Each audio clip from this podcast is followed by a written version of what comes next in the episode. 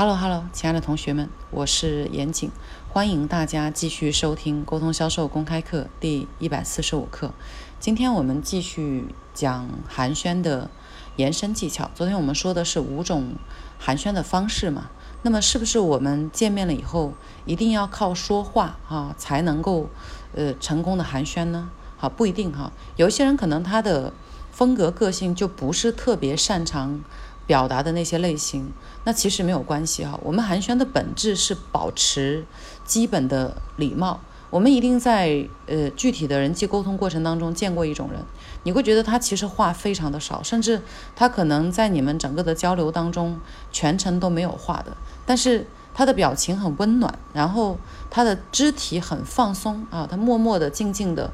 待在那里哈，跟你们在一起。这样的人呢，一样是。非常受欢迎的，就是他其实并没有用言语来传递出跟你之间的互动，或者今天讲的这个寒暄，但是他却用他的状态、哈神态，还有他的肢体，去展现出了对于这一段沟通的融入啊、参与啊，还有接纳。所以有时候寒暄也许根本不用说话哈，大家面对面走过来，然后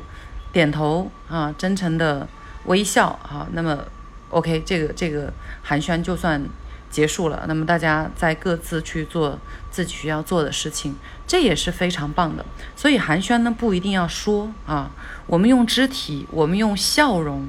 啊，我们用自己开放和接纳的态度去展示出自己，嗯，对当下的一种一种状态的认可吧，这也是非常棒的寒暄。那么还有呢？我们刚才讲寒暄的关键呢是礼貌。有些人会说，我还是想有所表达，那么没关系哈。其实有一个最基础的技巧，就是多说请、谢谢啊，做错事情了就说对不起，把应有的礼貌用语都放到嘴上。还有见人就打招呼，这个总是没有错的。像我小时候生长是在农村哈，然后我的爸爸妈妈也不是说有多高的。文化水平，但是我从小受到他们有一个非常重要的教育呢，就是见到所有的人啊，在村里面见大要见要叫大啊，见老要叫老，见少要见要叫少，就是就是你见到所有的人都要去打招呼，见到比你年长的人你要打招呼，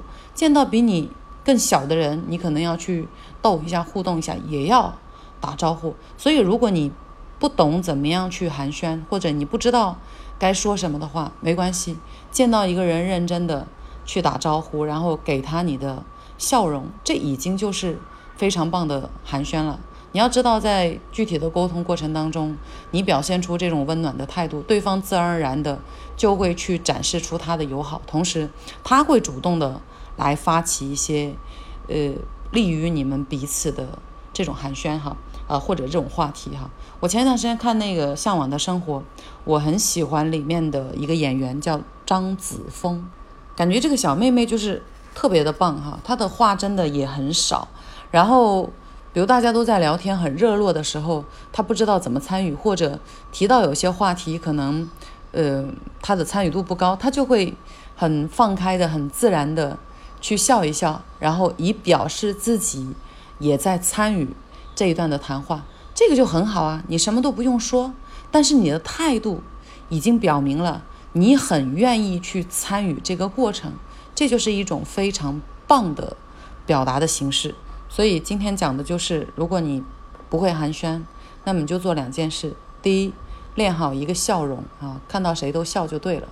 第二啊，看到谁都去打招呼啊，认识的不认识的人都给他你应有的。这种尊重，那么你一样走到哪里都会受人欢迎的。OK，今天就跟大家讲这些，还是希望大家学有所获，学以致用。那么想添加我微信的同学呢，请搜索二七八八二七九八幺幺。呃，明天见了。